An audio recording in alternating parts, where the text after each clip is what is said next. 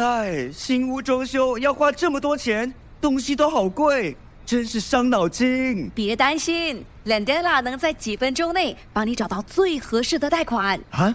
怎么拼？L E N D E L A，新加坡唯一的贷款配对平台。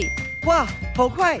我已经收到几份贷款报价了。没错，只需申请一次就能免费看到所有的贷款报价。立刻浏览 Lendana.com，搜寻你的最佳贷款。配合演习，全岛二十一个巴沙和小贩中心关闭，模拟食品供应中断的情况。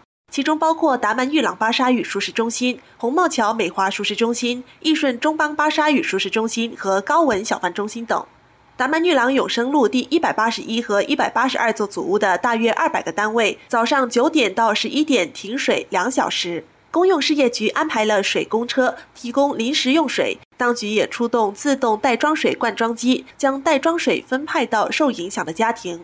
据我观察，现场相当有秩序。有的居民携带水桶和容器到祖屋底层接水，现场有基层领袖和义工维持秩序，协助有需要的年长人士。受访的居民戴先生表示，治水演习能够鼓励国人节约用水。我觉得政府是这样做啊，给我一个概念这样啊，改次如果有什么呃大事，就是说啊，可以来楼下拿水还是什么，是有一点作用啊。但是以目前新加坡生活的状况，好像没有什么。但是海伦政府想的比较远哦，改天有一天有什么什么什么事没有水的时候，有一个概念哦。